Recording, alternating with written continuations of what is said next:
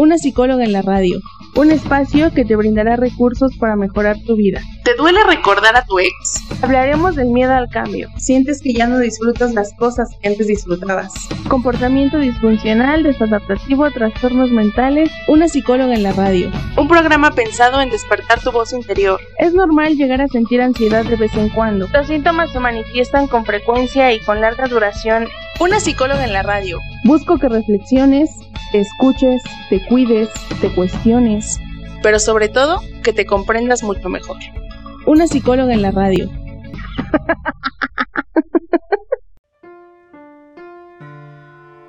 Hola, bienvenidas y bienvenidos a este programa Una psicóloga en la radio. Yo soy la psicóloga Erika García y estoy muy feliz de poder compartir contigo otra semana en este espacio que te brindará recursos para mejorar tu vida a través de actividades, introspección, sugerencias y herramientas. El día de hoy, 6 de septiembre de 2021, hablaremos del duelo por muerte de la pareja. Este es un tema muy doloroso que ha sido silenciado por mucho tiempo, del que difícilmente se habla, y es precisamente por eso que el día de hoy vamos a abordarlo. La muerte y la pérdida en realidad son más frecuentes de lo que nos gustaría reconocer, y van a impactar en la vida de la persona o de las personas quien las vive. La muerte del cónyuge es un golpe psicológico grave y una de las pérdidas más grandes de la vida. Difícilmente estamos preparados para la muerte de la pareja y se necesita tiempo para que la herida de haber enviudado sane. Perder a la pareja puede que sea el dolor más profundo que puedas llegar a sentir. Y lo vas a sentir por mucho tiempo, pero poco a poco sanarás. El dolor puede causar que te vuelvas más sensible ante el sufrimiento de los demás. Y aunque esta situación parezca un túnel en el que la luz del fondo apenas si se percibe, podrás encontrar tu fuerza interior. Cuando muere un cónyuge, todos los sueños que se compartieron, la cercanía emocional, los años de vida juntos, ahora deben convertirse en recuerdos. En un matrimonio, los dos han sido uno en muchos sentidos, en muchas formas. Es normal que ahora te sientas incompleto o incompleta. Cuando muere una persona amada, no hay esperanza de reconciliación porque la muerte es irreversible. La muerte es el final. Y la aceptación de esta realidad es uno de los ajustes más difíciles y dolorosos que tendrás que vivir. La palabra viudo significa vacío, sin un compañero. Y con frecuencia tratamos de ocultar a las personas viudas. Y esto es porque una parte de nuestra sociedad está orientada a la pareja y las parejas desconocen la manera en la que se pueden ajustar a un viudo o a una viuda. Y esto es porque las personas viudas nos recuerdan la fragilidad de nuestras propias relaciones.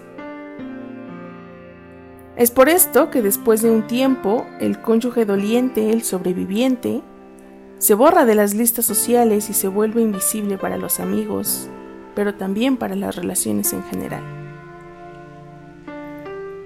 en especial si esas amistades se hicieron a través del cónyuge fallecido.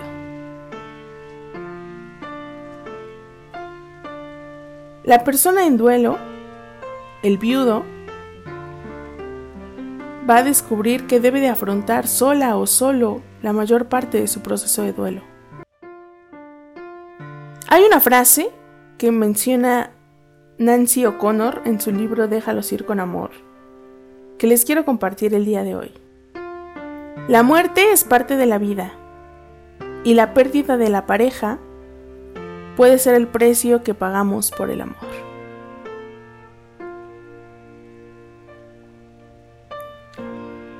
Cuando nos comprometemos en una relación, siempre corremos un riesgo. Y la pérdida del ser amado se puede convertir en un trauma. Entre más intenso sea el amor y el compromiso, mayor será la pérdida. Pero tu dolor es único, porque tu relación era única. Las circunstancias de la muerte son únicas y especiales para ti. Con todo esto, no quiero decir cómo deberías llevar tu proceso de duelo o cuándo vas a experimentar tu dolor, porque cada caso es diferente. Cada persona va a su propio ritmo, así que no te presiones ni trates de comparar tu duelo con el duelo de alguien más, aunque estén pasando por el mismo tipo de duelo. ¿Por qué? Porque aunque se estén pasando por situaciones muy similares, aún así cada proceso es distinto.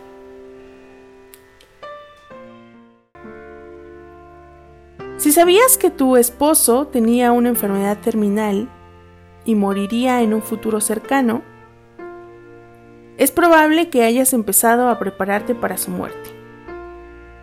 O tal vez no. No todas las personas enfrentan la realidad. Algunas se aferran esperando un milagro o sostienen falsas esperanzas que pueden aumentar el dolor. Se dice que el conocimiento anticipado es como un regalo del tiempo, porque se puede usar para, para empezar la elaboración del duelo, para empezar a ver lo que será ahora tu vida sin tu pareja. Y los autores señalan que es el tipo de muerte más fácil de superar. Pero los dolientes no coinciden con ellos. Incluso Puede que llegues a tener sentimientos contradictorios antes de que muera tu esposo. El observar el sufrimiento de la persona que amas y el sentirte impotente después de que han fracasado todos los tratamientos médicos son experiencias emocionales sumamente desgastantes. Puede que hayas deseado que la muerte se apresurara para aliviar su sufrimiento y al mismo tiempo sentirte ansioso y temeroso de perder a tu esposo o a tu esposa. También es posible que te hayas enojado, que hayas estado confundido o en conflicto, y eso es completamente natural.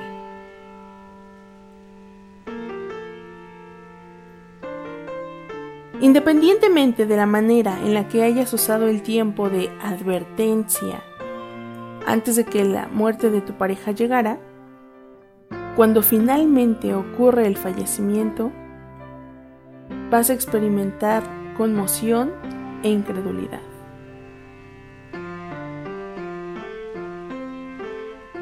En cambio, si no tuviste una advertencia previa y la muerte fue inesperada, el periodo inicial de conmoción e incredulidad puede llegar a ser más largo, más prolongado y aquí van a quedar más cabos sueltos e incompletos. Pero lo que necesitas es darte un tiempo para poner en orden tus pensamientos y sentimientos.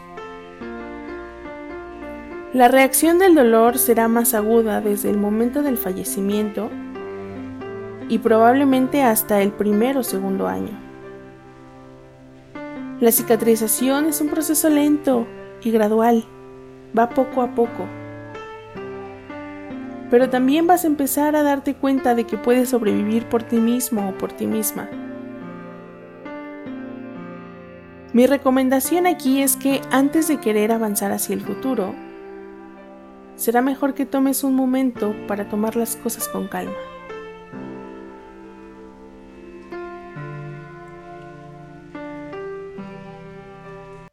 Diversos estudios indican que después del segundo año del fallecimiento de tu pareja, es el periodo en el que empiezas a entablar nuevas amistades, en el que haces cambios, en el que te fijas nuevas metas y formulas planes en los que ya participa el futuro. Pero cada caso es distinto. Esto es solo la media.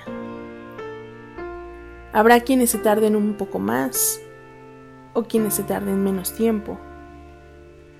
No uses estos tiempos para medir tu progreso con el de alguien más.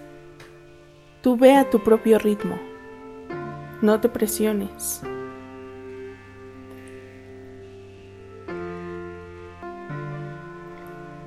Después de la muerte de tu pareja, evita ponerte demasiadas excusas. Evita tratar de ordenar de golpe todos tus sentimientos o planear tu futuro. Más bien, ve un paso a la vez.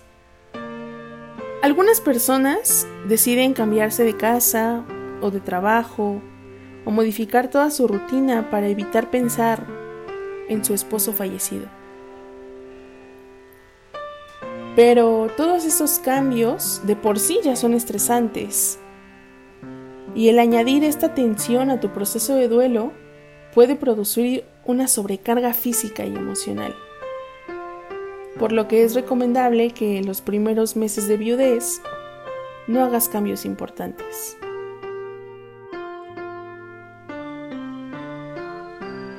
En las primeras semanas después del fallecimiento de tu esposo o de tu esposa, vas a necesitar una buena cantidad de tiempo y energía para manejar asuntos prácticos después del funeral, como informes forenses, tratos con la compañía de seguros, cuentas bancarias, cuentas de crédito, testamentos, etc. Algunas de estas tareas pueden ser bastante abrumadoras, por lo que puedes pedir, por lo que puedes pedir ayuda a tu red de apoyo para poder proseguir con tu duelo y con tu vida. Es normal que sientas aturdimiento, confusión, desequilibrio mental, pero es importante que permitas que ocurran o se acumularán y será más difícil poder expresarlos más adelante. Es importante que tengas paciencia durante tu proceso. Te estás preparando para reconstruir tu vida. Lo que experimentas es completamente normal y natural. Trata de conservar tu energía y de ser amable y paciente contigo mismo. Algunas personas viudas manifiestan que siguen durmiendo del mismo lado de la cama y que con frecuencia durante el sueño buscan el cuerpo de su esposo o de su esposa. Y algunas veces se despiertan para comprender con profunda tristeza la realidad de su muerte. Otros mencionan que siguen preparando dos tazas de café en la mañana o siguen haciendo la despensa para dos personas. O se cachan comprando cosas que a su pareja les gustaba. Y eso también es completamente normal. En momentos como esos, quizá desees que la vida pudiera volver a ser como antes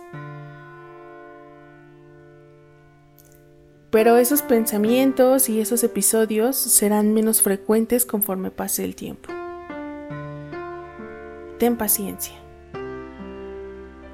¿Qué pasa con los viudos que tienen hijos pequeños? La atención y el cuidado de los hijos pequeños puede llegar a ser una carga por un periodo de tiempo. Te puedes sentir demasiado agotado o agotada como para tener que levantarte y llevarlos a la escuela o prepararles el desayuno.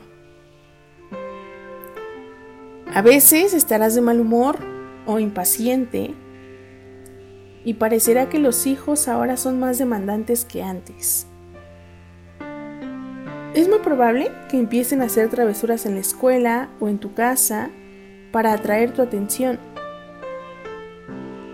por lo que la reafirmación de que los amas y de que no los abandonarás es muy importante para ellos. Hay que recordar que, al igual que tú, ellos están atravesando por un proceso de duelo. perdieron a uno de sus padres. Los cambios serán difíciles para todos. A los niños también les duele, pero lo expresan a su propia forma. Ellos también pueden verse afectados por el comportamiento del padre en duelo, en especial si se vuelve retraído. Hay que recordar que los niños necesitan hablar, llorar y elaborar su proceso de duelo personal, porque ellos ven la muerte como un abandono. Lo mejor que puedes hacer es ser honesto, ser honesta acerca de lo que estás experimentando, porque los niños no son tontos. Puedes brindarles tu confianza, valorar su amor y respetar sus sentimientos. Tus hijos pueden ser una gran fuente de consuelo para ti. Y ellos van a querer ayudarte. Permite que lo hagan dentro de sus capacidades. No te cierres ni los ahuyentes porque todos están juntos en esto.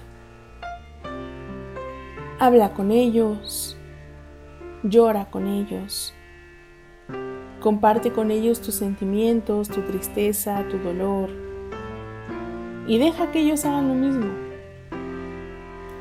Hazles saber que el proceso de duelo es normal, es un proceso de cicatrización y cada día que pase será más fácil soportarlo y que pronto todos estarán felices y alegres nuevamente.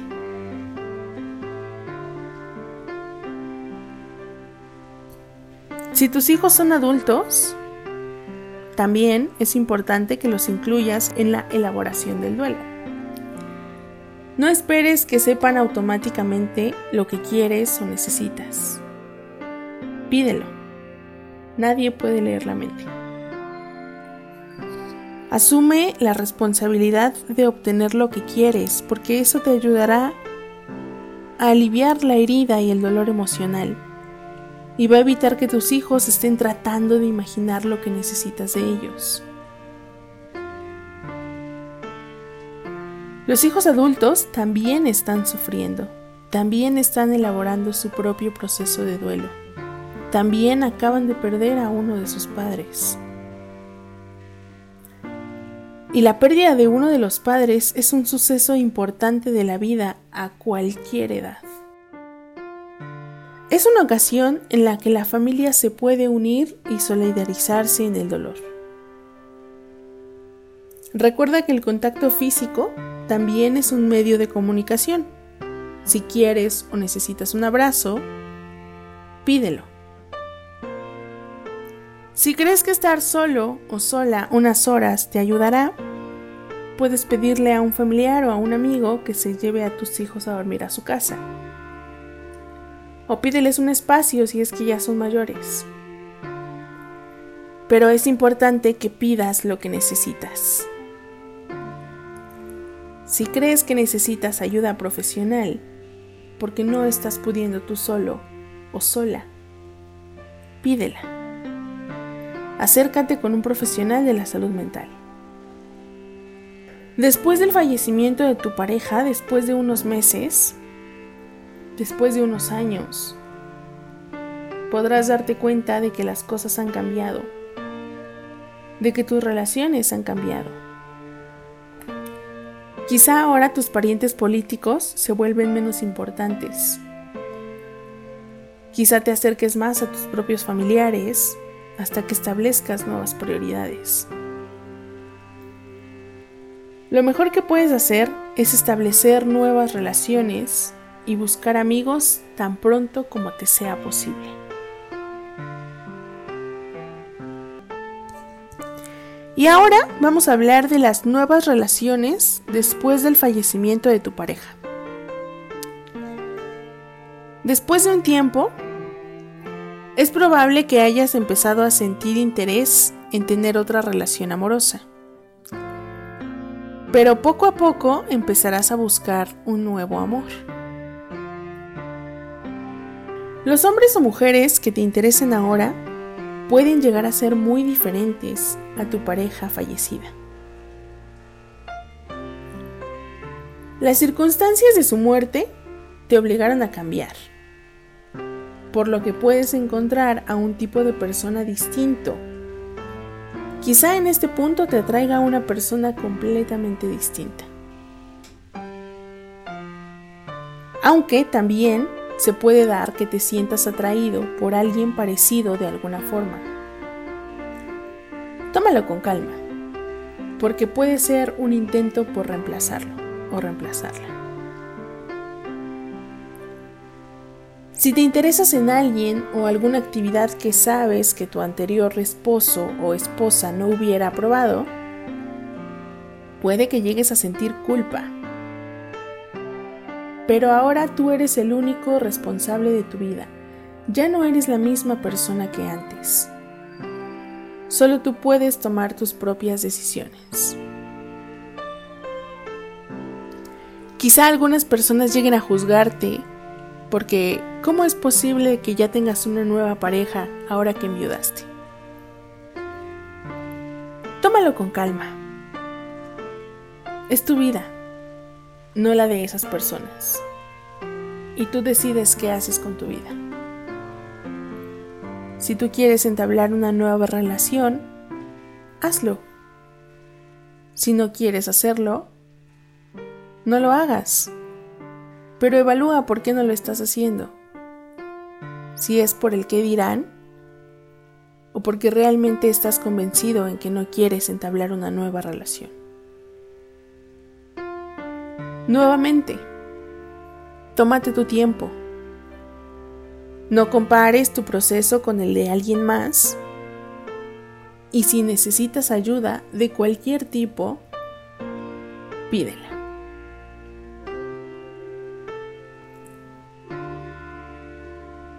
Yo soy la psicóloga Erika García.